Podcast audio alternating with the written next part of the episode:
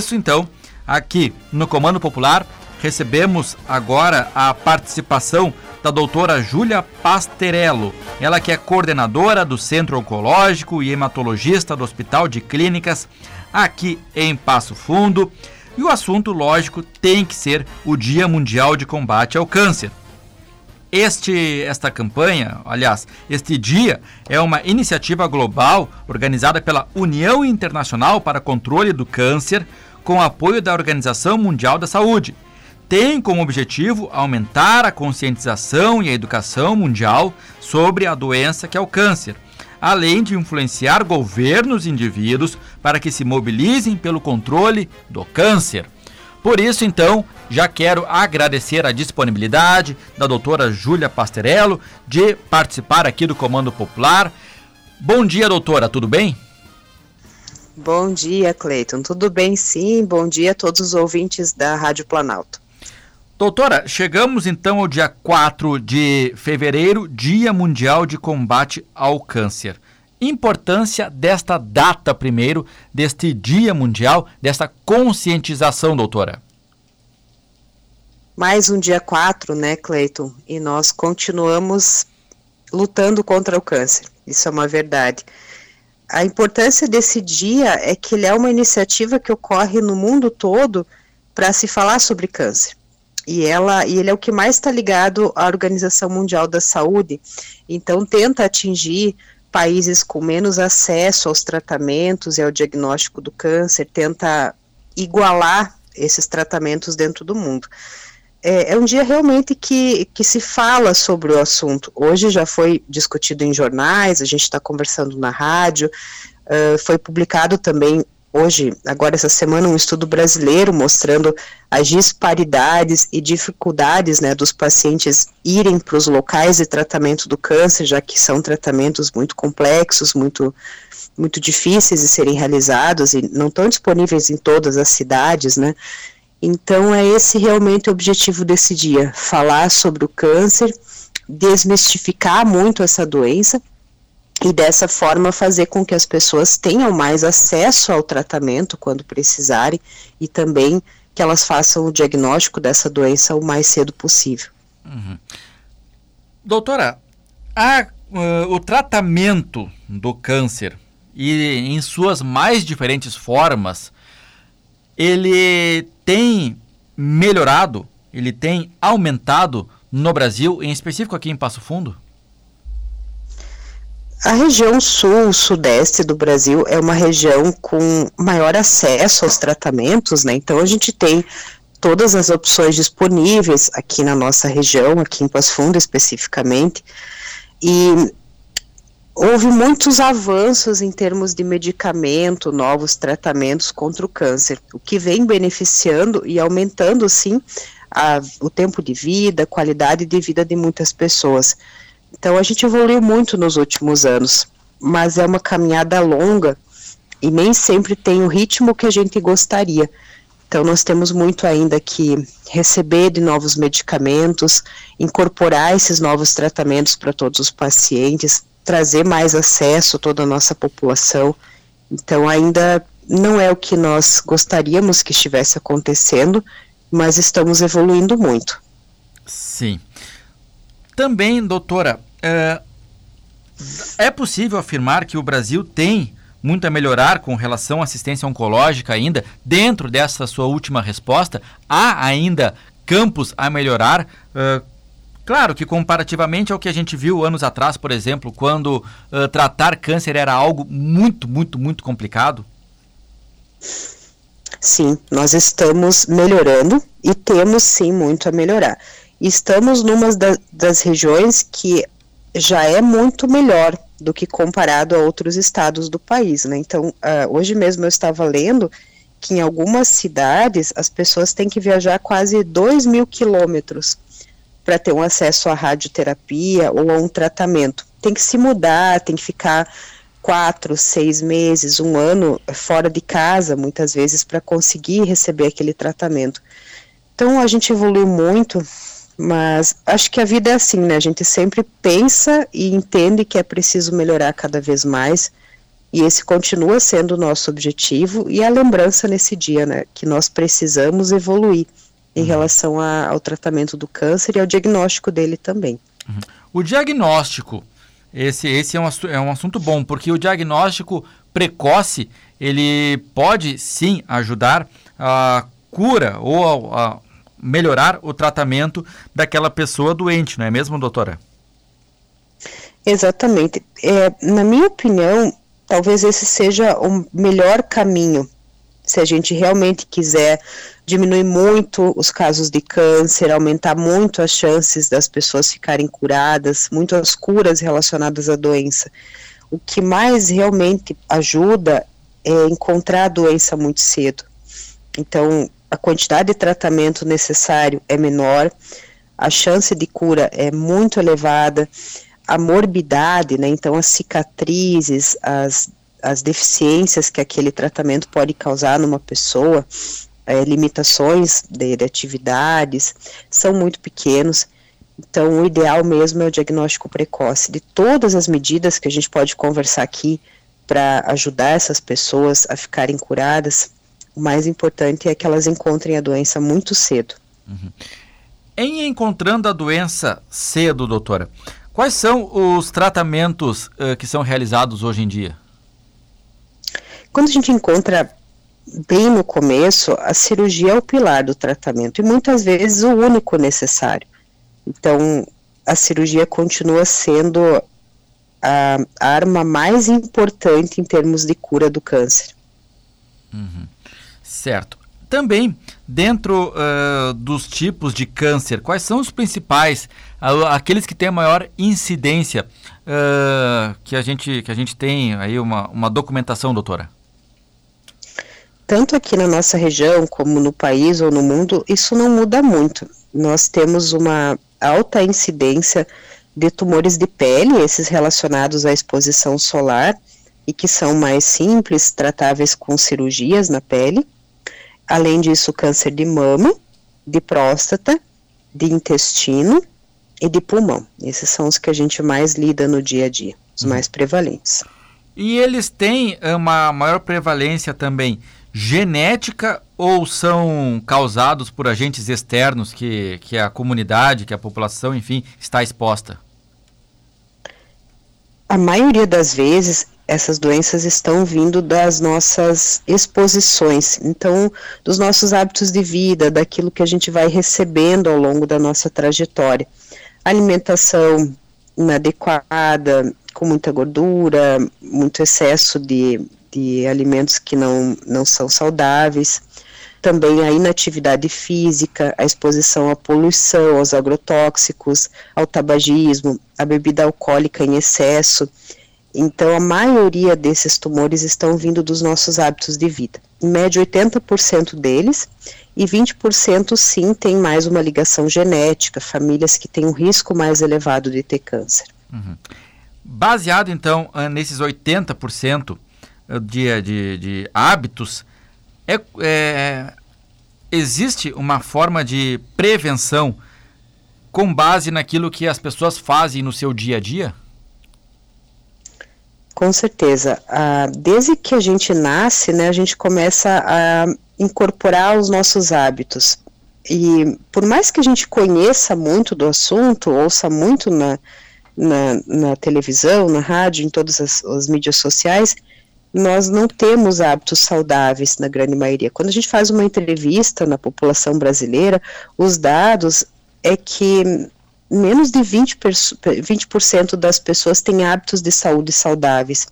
Então, cada escolha do nosso dia aumenta o nosso risco de ter doenças. E aqui a gente está falando de todas elas, né? Não só do câncer, as doenças cardiovasculares, as doenças pulmonares, a piora, né, da nossa função ao longo do envelhecimento do nosso corpo. Então, cada escolha do nosso dia vai determinar isso.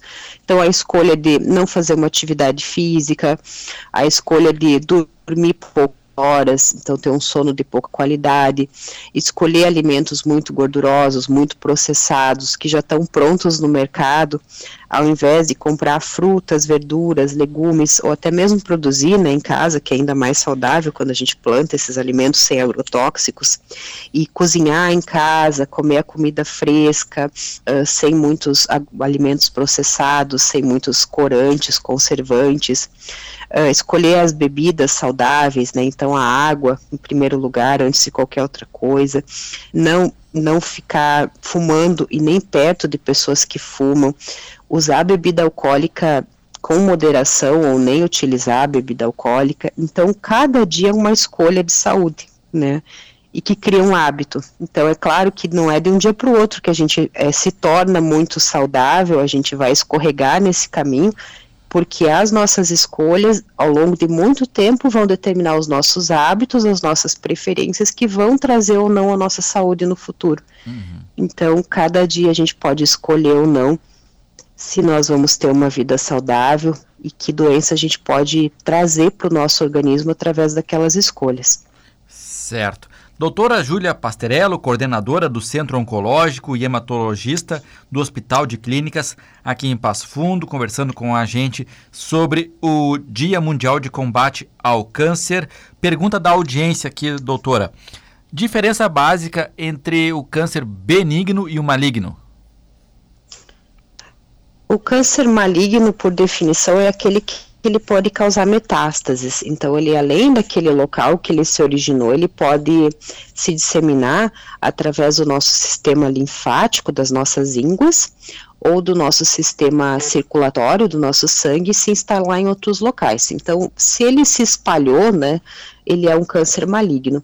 O benigno é aquele tumorzinho que cresce ali, mas ele não vai para outro lugar, não vai, não vai ser rápido, não, não tem nenhum risco ele estar ali, né? Ele só foi uma, uma alteração naquele tecido, mas que ele não vai se tornar um problema porque ele não vai para outros locais, não vai comprometer o, a saúde do nosso organismo e de outros órgãos vitais. Então, hum. essa é a, a diferença, a definição que a gente fala. Sim.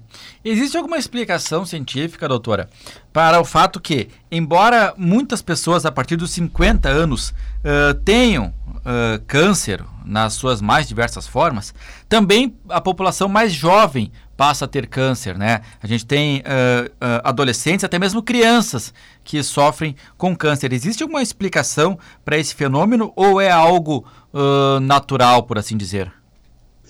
Existem muitas explicações e depende muito do tipo de câncer que a gente está falando.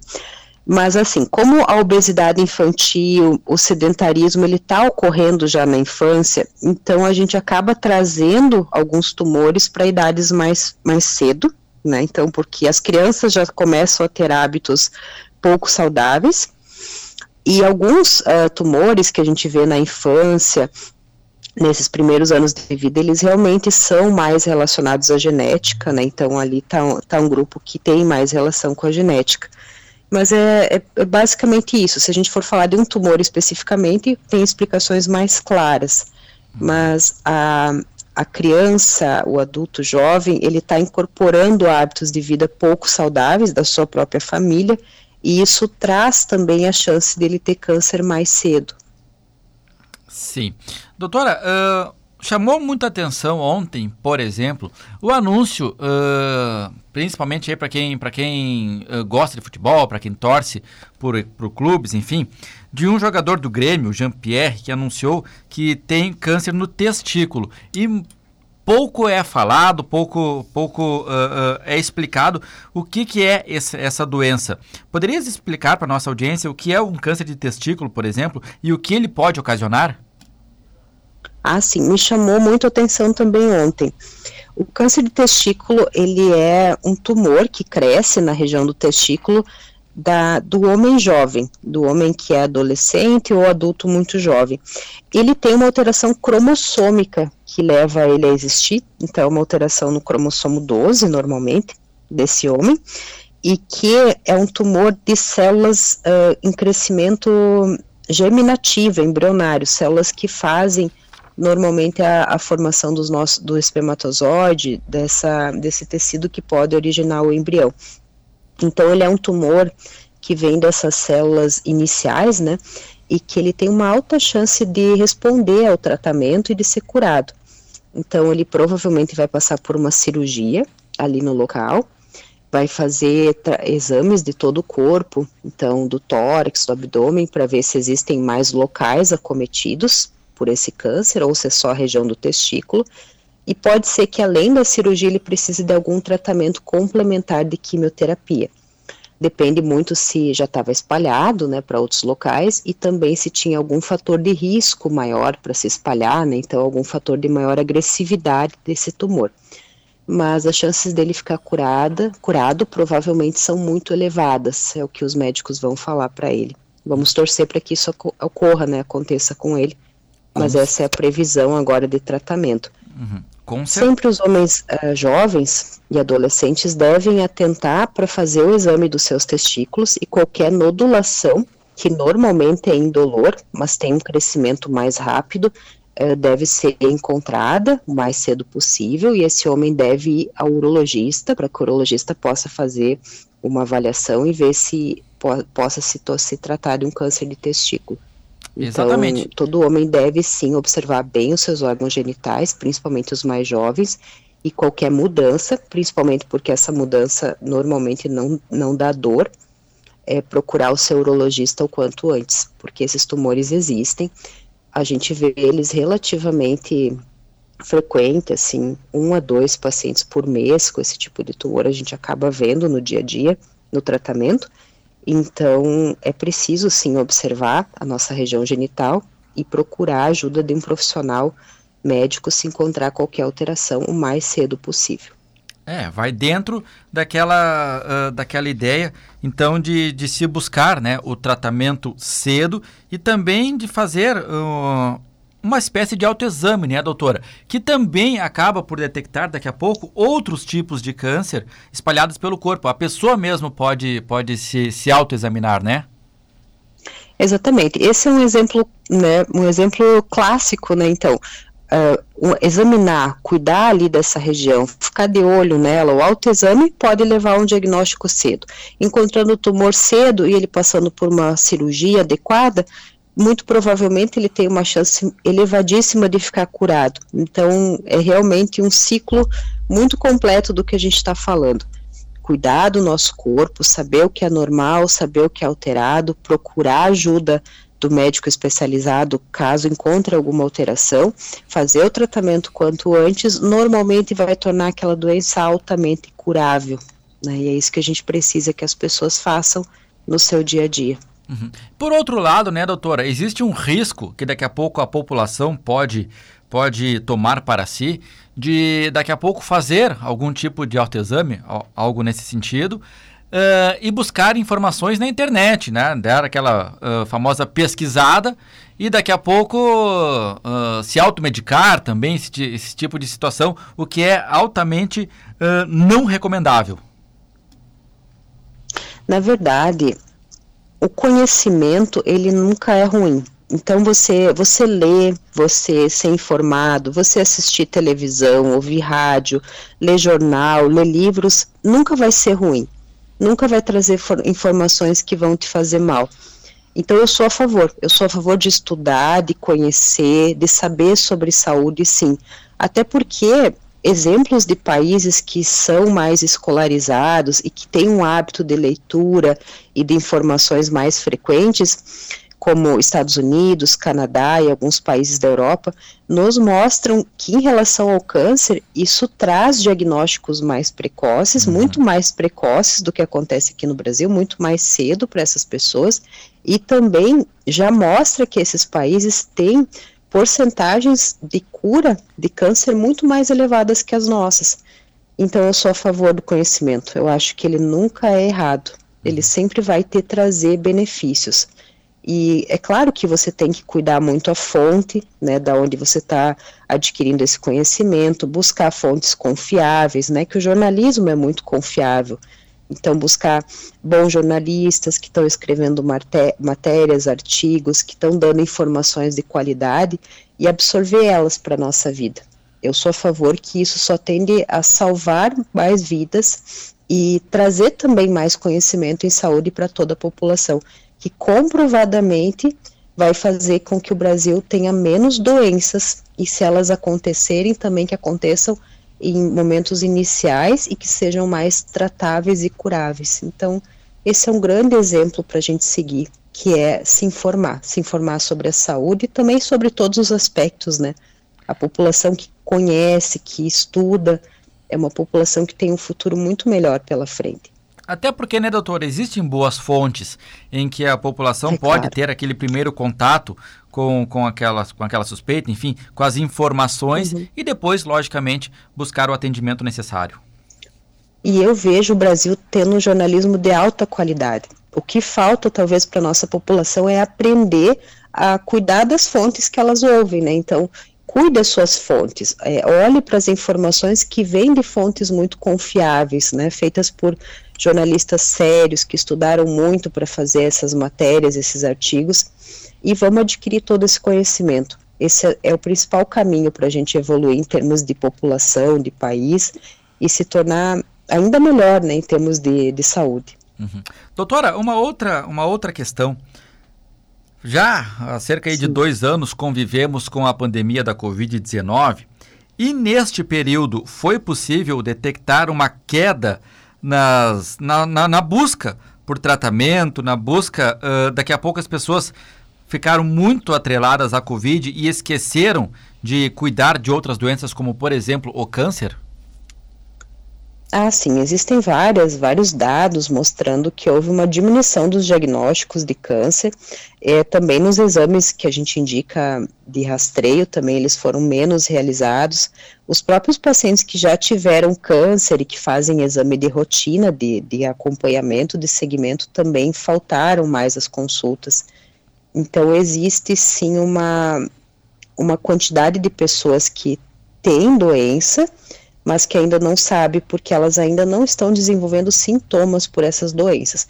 Não só câncer, outras doenças crônicas também, e que por falta de exames, de ida aos profissionais de saúde, provavelmente vão atrasar os seus diagnósticos. Então, esses dois anos, nós já sabemos que eles vão cobrar um preço em termos de diagnósticos mais, mais tarde, quando a pessoa acabar desenvolvendo os sintomas dessas doenças. Uhum. Corre-se corre o risco de daqui a pouco ali na frente termos então uh, uh, uma. Não, não vou dizer uma superlotação, mas algo nesse sentido? É, então é uma demanda reprimida, Isso. né? Essa demanda de, de pessoas que precisam receber tratamento, é, quando chegar, vai se somar aquelas pessoas que estão fazendo é, seus tratamentos, né? Conforme seus diagnósticos. Então, sim, a gente vai ter uma sobrecarga do sistema de saúde em outras áreas também, né? Então, esses últimos dois anos, agora mais uma vez, é, ocorre toda uma, uma um redirecionamento, né, para o sistema de saúde para tratar a pandemia. Mas em outros momentos, eu acredito que as políticas de saúde pública vão ter que redirecionar o sistema de saúde para tratar várias doenças aí que ficaram esquecidas, doenças cardíacas, doenças pulmonares, o câncer, né? as doenças ginecológicas, então tem muita coisa que a gente vai precisar rever as políticas de saúde e dar atenção nos próximos anos para deixar tudo em dia. Uhum. Olha só, né? Fica então o alerta. 10 horas e 54 minutos. Esta é a doutora Júlia Pasterello, coordenadora do Centro Oncológico e hematologista do Hospital de Clínicas aqui em Passo Fundo, falando sobre o Dia Mundial de Combate ao Câncer.